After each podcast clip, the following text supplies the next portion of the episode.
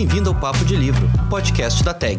Aqui você vai ouvir sobre as obras enviadas pelo clube e aprofundar ainda mais as suas leituras, sempre com a presença de convidados mais do que especiais. Prontos para trocar dois dedos de prosa?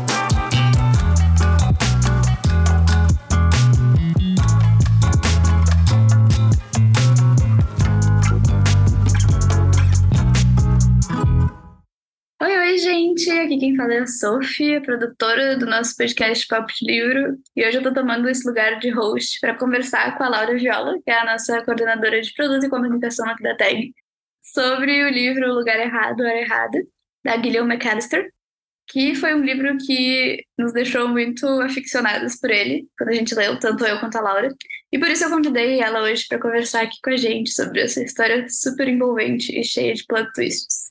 Oi, gente, tudo bem? Uh, bom, é, esse livro está tendo muita repercussão lá fora. Antes de gravar esse episódio, eu até estava dando uma olhada no Goodreads para ver como que estava a avaliação dele e o número de, de avaliações mesmo, porque o Goodreads é um site que a gente aqui na Tag usa muito para embasar algumas das nossas, das nossas decisões também que é um retrato bem legal, assim, o número de avaliações que tem no Goodreads e o que, que o público lá fora tá achando. E esse livro em específico tá com 248 mil avaliações, o que é um número muito grande, até para livros mais conhecidos. E, e agradando muito todo mundo. Então eu queria saber de ti, Laura, o que, que tu achou dessa história? Uh, então, acho que eu sou suspeita para falar sobre esse livro, porque eu amei muito, assim, esse Data Inéditos, eu acho que é o meu favorito do ano, né, de 2023, né, para quem está nos ouvindo aí fora do período de leitura do mês. Um, e, enfim, a gente estava dando uma olhada no aplicativo, ele é muito aquele livro que tu não consegue parar de ler, assim, não tem como. Tu tá trabalhando e pensando, tá, mas o que que tá acontecendo? Pelo amor de Deus, preciso descobrir. Uh, ele não é um, um desses livros de uh, thriller clássico, assim, né? Que tu fica tipo, ah, tá, tu suspeita de umas pessoas, porque como tem esse negócio da volta no tempo, tu tá sempre realmente tendo informações novas, assim, né? Tipo, é uma, uma coisa realmente uh, que eu achei muito legal desse livro. Ele me parece que, uh, ao mesmo tempo que pega algumas características do thriller de ter milhões de plot twists, esse tipo de coisa, ele também se afasta em algumas coisas que eu achei uma mistura bem interessante. Uh, e eu lembro que quando eu li ele, eu tava. Eu, por algum motivo eu tive que ler ele um pouco rápido, assim, que a gente tava, acho que, com algum buraco no calendário, aqui já falando também um pouquinho de bastidores.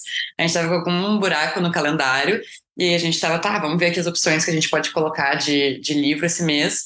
E aí eu peguei esse livro, e enfim, né, quando tu lê para o trabalho, apesar da gente amar livros, é sempre uma experiência diferente de leitura. E eu lembro que eu pensei, tá, vamos lá, né, tem que ler rápido, enfim, né, trabalho. E eu simplesmente não conseguia parar de ler, assim, então foi realmente foi muito bom para essa situação de trabalho. E, e aí, enfim, foi uma, uma, leitura que na hora eu já fiquei tipo, sim, a gente tem que enviar, porque ele é maravilhoso. Uh, me, enfim, senti conectada também com a personagem da Jem, assim, acho que depois a gente vai entrar nos detalhes, mas eu lia e eu ficava exausta. Eu só pensava, meu Deus, essa mulher tem que parar, pelo amor de Deus. Exato, eu acho que também assim, tu falou, ah, a gente, a gente tá no trabalho pensando no livro, ia falar, não quis te interromper, mas que bom que o nosso trabalho às vezes é ler, né? É uma pequena parte, eu acho que é a menor parte do nosso trabalho aqui na TEG é ler os livros que a gente tem muitas outras coisas para fazer, mas uh, que bom que a gente pôde dedicar um tempo a ele, assim. E aí, falando sobre os personagens, já que você trouxe sobre esse cansaço só de ler, uh, me lembrou também que a Rafa, que é a nossa publisher, nos trouxe esse termo recentemente, que é um termo que está surgindo lá fora, sobre esse complexo do wife savior, né? Que a gente tem o complexo do wife savior, né? Que é o salvador branco, e agora tem o do wife savior, que é da esposa salvadora. Uh, e como essas esposas salvadoras são presentes em livros que são thrillers, né? Acho que talvez se a gente for fazer uma pesquisa, a gente vai ter uma grande parte dos livros com essas personagens que são esposas salvadoras ou que são mães salvadoras, mas que sempre são mulheres fazendo esse papel de resolver a vida e de desvendar um crime, resolver a vida, sei lá, de, de outras pessoas que às vezes são homens, às vezes não são homens. E daí me lembrou também sobre o nosso tema do Enem, que foi agora do final de semana anterior à gravação desse podcast, sobre o trabalho de cuidado invisível das mulheres e de como isso reflete em vários âmbitos da nossa sociedade, que reflete nos nossos âmbitos culturais e na nossa literatura também. Então eu acho que um dos comentários que eu li, inclusive, no Goodreads, Uh, era sobre isso, sobre uma moça que estava avaliando o livro e falando como esse livro seria um, um bom livro para um clube do livro, uh, para um clube do livro de mães, principalmente, né? Por colocar toda essa. Eu acho que mesmo que não seja dito, é esperado que as mães façam esse tipo de coisa. Não que é... as esposas também façam esse tipo de coisa. E até pensando assim no, no primeiro capítulo, né? Assim, antes de começar toda aquela loucura, antes de ter o. o... Antes de ter alguém para salvar, né? Antes mesmo do, do Todd ele cometer o, o crime e tal, ela já tava naquela situação, né? Tipo, acho que isso que dá o cansaço também de quando tu vai lendo ali e vendo a Jenna, enfim, né? Uh, enlouquecendo praticamente, porque, tipo, ah, lembro da primeira cena ali, ela tava, tipo, era, sabe, três horas da manhã, de madrugada, e ela tava cortando abóbora, tipo, enfim, trabalhando com coisas que nem são, tipo, ah, tarefas, uh, digamos, essenciais, assim, né, cortar uhum. abóbora pro Halloween e tal, mas que é aquela coisa, tá sempre produzindo, né, e ao mesmo tempo, tipo, ah, com a cabeça super ali na, na criação do filho, que tava, uh, enfim, né, demorando para entrar, enfim, estava ali cuidando, né, cuidando do horário de retorno do filho, então uma preocupação que o Kelly, por exemplo, que depois a gente pode falar mais desse personagem também, não tinha ali, né? Porque, enfim, ele só aparece realmente quando ela vem e desperta isso no Kelly, né? Assim, de tipo, tá, tem alguma coisa acontecendo, nosso filho tá estranho, enfim. E aí, depois disso, só vai. A, a, cansaço tá de assim. Eu realmente, tipo, eu, quando ela. E é engraçado porque tem um momento que ela meio que desiste, assim, né? Tipo, que ela fica, tipo, tá, tô nem aí mais. Pode matar a pessoa, vou ficar voltando no tempo, não tem como resolver isso. E ela meio que, tipo, dá um tu, como ela é narradora, né, a gente tá que dentro da cabeça dela, tu consegue sentir ela meio que desligando e, tipo, enfim, aqui, desculpa o palavreado, qualquer coisa a gente bota um, um mas tocando foda-se, assim, tipo, ah, pode fazer o que quiser, vou fazer o comentário que eu quiser, vou brigar com todo mundo, vou sim falar pro Kelly que não sei o quê, uh, enfim, acho que dá pra ver que tem uma hora que meio que estoura, assim, tudo esse cansaço extremo dela. Uh, achei muito, muito legal, assim, tá dentro da cabeça da Diana. E acho que também, inclusive essa cena da abóbora é uma cena que ela tinha, no início ela fala, eu nem queria fazer abóbora, eu não ia fazer abóbora, não estava nos meus planos fazer abóbora, e daí agora eu estou fazendo, porque todo mundo fez, todas, as, todas as casas estão com abóbora, e menos a minha casa também é um, é um, um lugar social, né? Que ela, enquanto uma figura social daquela rua, ou enfim, daquela cultura norte-americana estadunidense, se ela não fizer uma abóbora, uma decoração de Halloween, ela vai ser mal vista entre as pessoas, né? Meu Deus, uhum. pessoa preguiçosa decorou essa casa para Halloween, sendo que, tipo assim, não, né? A pessoa trabalha. Pessoa... e acho que entra muito na questão do trabalho mental também, porque, tipo, claro, ela poderia, sei lá, ter chegado pro Kelly e falado, tá, tu pode cortar uma abóbora, tipo, enfim, mas só realmente quem é que tá pensando sobre como a casa vai aparecer para não sei o quê, enfim, né? Tipo, realmente aquele do a cabeça tá o tempo todo trabalhando em mil e uma coisas diferentes e, enfim, nessa cabeça organizadora, assim, acho que é muito, muito legal esse livro. Lembrei agora também uh, dessas coisas de mãe, me lembrou um pouco o Precisamos Falar sobre Kevin, que, tipo, tem lá, enfim, né, a mãe que tem vê o filho cometendo um crime e fica, né, tipo, tá, é aquela coisa, né, é meu filho, tem que ter alguma coisa, enfim, ela não tinha capacidade de voltar no tempo, né, mas uh, me lembrou um pouco isso, assim, e até a autora, né, que ela tinha ela teve toda essa ideia do livro, que ela falou numa entrevista, que ela teve toda essa ideia do livro porque ela né, viu uma reportagem, enfim. Achei bem legal isso, que tinha uma mãe falando isso. sobre o filho criminoso. Inclusive, se vocês não viram esse vídeo, tá no aplicativo Recado da Autora, em que ela conta o que motivou ela a escrever o livro. E, pra quem não quiser ver o vídeo, eu vou contar agora. é, ela contou que ela estava assistindo uma reportagem, estava assistindo jornal, assim, jornal da noite ou do dia, sei lá. E aí uh, apareceu uma reportagem sobre crimes com, com, com facas, né? Crimes cometidos com facas. E aí nessa reportagem tinha os pais da vítima, a vítima e também a mãe do, da pessoa que foi a agressora, né? E aí ela teve esse estalo, porque ela já estava pensando em fazer uma coisa sobre viagem no tempo, e daí ela viu essa reportagem que falava da mãe de um assassino, não da mãe de um assassino, mas falava de assassinatos, crimes com facas, e, e viu essa, essa figura da mãe, e teve esse estalo para a criação do livro. E acho que Inclusive, essa figura da mãe enquanto uma pessoa que sei lá, não sei se a gente veria aqui no Brasil, mas talvez sim, em alguns jornalões mais jornalistas, da, da, gente ver, assim, familiar de agressor dando entrevista, mas também sobre a questão do, do não abandonar, né, os entes e as pessoas que passam por situações não tão agradáveis. Por exemplo, eu estava vendo as reportagens sobre mulheres doentes o quanto as mulheres que estão doentes são abandonadas pelos maridos. E quando o contrário acontece, quando o marido está doente ou quando o filho está doente, enfim, qualquer pessoa que dependa, não, não que dependa diretamente assim do cuidado da mulher, mas que a mulher faz esse papel de cuidadora por pressão social, talvez, ou porque quer, mas eu acho mais por pressão social, como essas coisas não acontecem também. Né? É, é, como também é o sistema carcerário, né? Tipo, Exato. é clássico aquela, né, as filas com apenas mulheres, tanto nas prisões masculinas quanto femininas, quem visita né, essas pessoas, essas pessoas uh, presas geralmente são mulheres, né? São a maioria. Eu acho que é muito isso, né? Do não abandonar, enfim, talvez, uh, enfim, né? Enfrentar um pouco também esses problemas, né? Pra, acho que é um ponto que dá pra ver bastante no livro também. E lembrou também o Eu Não Sei Quem Você É, que a gente enviou, acho que em março de 2020 na Tagnet, pode estar errado. 21. 21. Uh, mas, enfim, que também tem essa questão das mães ali, né? A gente até estava comentando antes, que uh, quando a gente estava falando sobre isso, né? Dos papéis das, das mães, sobre como também é muito comum em séries, né? Que também uhum. thrillers acabam, muitas vezes são adaptados para séries. E acho que Eu Não Sei Quem Você É também tem essa pegada meio... Uh, sei lá, Nicole Kidman, Reese Witherspoon, uma mãe, né, com, envolvida no crime, acho que é uma referência legal também.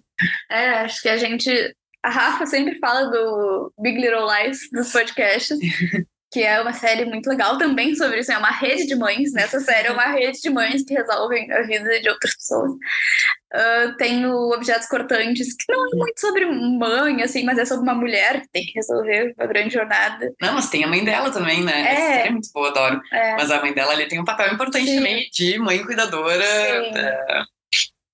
é verdade. Tem a Little Fires Everywhere, pequenos fogos, pequenos fogos, fogos por, toda, por toda parte. Vários livros bebem, assim, dessa fonte, né? Uhum. Queria te perguntar também sobre o Kelly. Tu disse que tem coisas com C maiúsculo a falar sobre ele. Nos conte. Ai, gente, pois é. É que o Kelly, eu achei uma construção de personagem interessante, mas me dá muita raiva dele.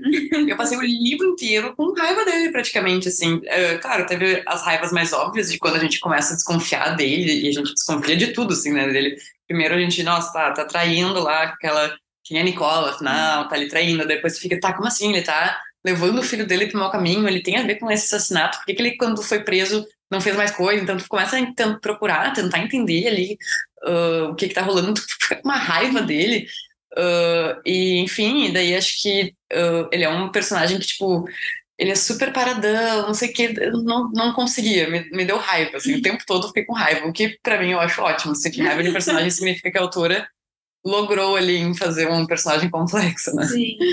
Não, e eu concordo totalmente. Eu acho que ele poderia. Tudo bem que ele estava fugindo de um, sei lá, grande chefão do crime, que ele estava literalmente vivendo uma outra vida com um outro nome, etc. Mas ajuda a tua mulher, cara. Pelo amor de Deus, o que custa? Se fosse a Gemma no lugar do, da Kelly, nada disso teria acontecido. Eu tenho certeza que ela daria um jeito. Exato, exato. Queria te perguntar também qual foi o teu plot twist preferido. Um, plot twist favorito, nossa, tem tantos. Mas eu acho que o meu plot twist favorito foi o do pai da, da Jan. Nossa, aquilo ali me. me eh, vocês não ouviram, porque né, eu fiz aqui um gesto com a mão, mas eu fiz uma cabeça explodindo, assim. Porque, sei lá, tá, já tava ali toda envolvida com milhões de plot twists diferentes, né? Tendo que dar atenção para um monte de reviravolta ali. E aí, do nada, o pai dela tá no, no crime também. E tu fica tipo, meu Deus do céu, sério. Esse momento ali foi é completamente inesperado, assim, para mim. Em nenhum momento eu teorizei sobre isso. Eu também não teorizei sobre isso e acho que é mais desgraçante, assim, ainda, porque ele tá morto.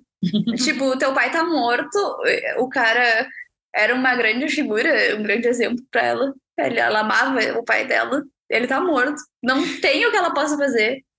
morreu, sabe? E aí, imagina tu, tu ter uma pessoa tão querida para ti, tu sofrer essa perda, e aí, quando depois, anos depois de perder ele, tu descobre que ele tinha uma outra vida que tu não, nunca teve ciência disso. E o quanto que isso deve afetar também. Né? Não, e que teu filho vai ser esfaqueado, sei lá, 20 anos depois, porque teu pai aprontou ali quando ele era jovem. Hã? Vai esfaquear alguém. Vai esfaquear alguém, desculpa, gente. Eu, vocês entenderam, né? é muito flutuante minha cabeça. Mas que teu filho vai esfaquear alguém 20 anos depois porque teu pai aprontou ali alguma coisa. É porque teu pai fez um dinheirinho. É. Olha, é o fim da é. Mais uma vez aí os homens não se importando tanto quanto as mulheres. Ai, sim, não, é. Uh, a Diana, eu acho que ela é uma personagem que é muito. Eu não sei o que, que tu faria na situação dela, Sophie. Eu acho que eu ia continuar dormindo, dormindo, dormindo. Porque assim, eu não ia ter a disposição, desculpa, tá? Não ia ter essa disposição pra ficar. Tá, não sei, não sou mãe, né? É que também acho que quando tu é mãe, sei lá, acho que tu deve com certeza desenvolver várias emoções a respeito do teu filho. Mas eu, só de pensar já me canso de tentar refazer essa. Eu, eu acho que eu não ia ter a capacidade de ligar os pontos. Hum. Eu, eu sou meio ruim, assim, de, de, ligar as coisas, de materializar as coisas. Então, eu não sei se, se mesmo, assim, sei lá, o universo, Deus, não sei quem é que estava dando essa oportunidade para ela de, de, consertar as coisas. Mesmo que isso acontecesse comigo, eu não sei se eu ia conseguir aproveitar essa oportunidade, porque eu acho que eu não tenho condição cognitiva de associar tudo que está acontecendo, sabe? Mas eu me canso um pouco, não sei o que eu faria. Sinceramente, não sei. E vou filosofar aqui. E pensando, tá, tempo, né? Ok, vamos lá, física, vamos nos esforçar agora. Uh, mas se ela só continuar vivendo, não tentar resolver o problema, ficar ali maratonando série, né? lendo livro, né? Porque, enfim, vai voltar até ser criança. Mas se ela ficar isso, no, na realidade dela ali, o filho dela nunca vai esfaquear ninguém. Porque nunca vai chegar naquele dia. No, claro, na linha de história dela. Então, beleza, vai ter, obviamente, você vai ter milhões de linhas temporais diferentes, acontecendo milhares de coisas. Mas na linha dela, o filho dela tá bem, tá tranquilo. Não vai, não vai acontecer nada. Então, se ela tivesse ficado quietinha, maratonando, claro, né? Daí tem um negócio que tu tem que maratonar antes de ser lançado, porque senão vai chegar um momento que tu vai querer ver a série e ela não foi lançada ainda. É verdade. Então tem isso que é um, um ponto importante. Porém, se ela tivesse. Claro, seria um, um livro de um capítulo apenas. Mas se ela tivesse ficado, teria acabado ali, resolvido o problema. Eu iria pela inércia. Eu E eu concordo mais uma vez com a Laura Tá, gente, esse foi o nosso podcast sobre o livro Lugar Errado, Hora Errada. Lembrando que isso é uma, um teste que a gente está fazendo, então feedbacks, opiniões e reclamações, sugestões. Reclamações pode, mas com dó da gente. uh, e acho que é isso, Laura. É, pessoal, comentem ali no, no, na biblioteca, na parte do podcast, o que vocês fariam no lugar da Jen. Vamos lá, vamos pensar aí. Vocês também fariam, enfim, lutariam que nem ela, ficariam exaustos? Ou vocês simplesmente deixariam a vida levar e é isso eu. voltar até ser um, um bebê e depois voltar para a barriga da mãe, enfim. Então é isso, gente. Esse foi o nosso podcast. Obrigada para quem escutou até o final. Mês que vem a gente está de volta. E é isso. Tchau, até tchau. Logo. Beijos, boas leituras. Esse episódio foi produzido por mim, Sofia Maia, e teve o apoio técnico de Bruno Miguel e Nicole Marques. Tchau, tchau!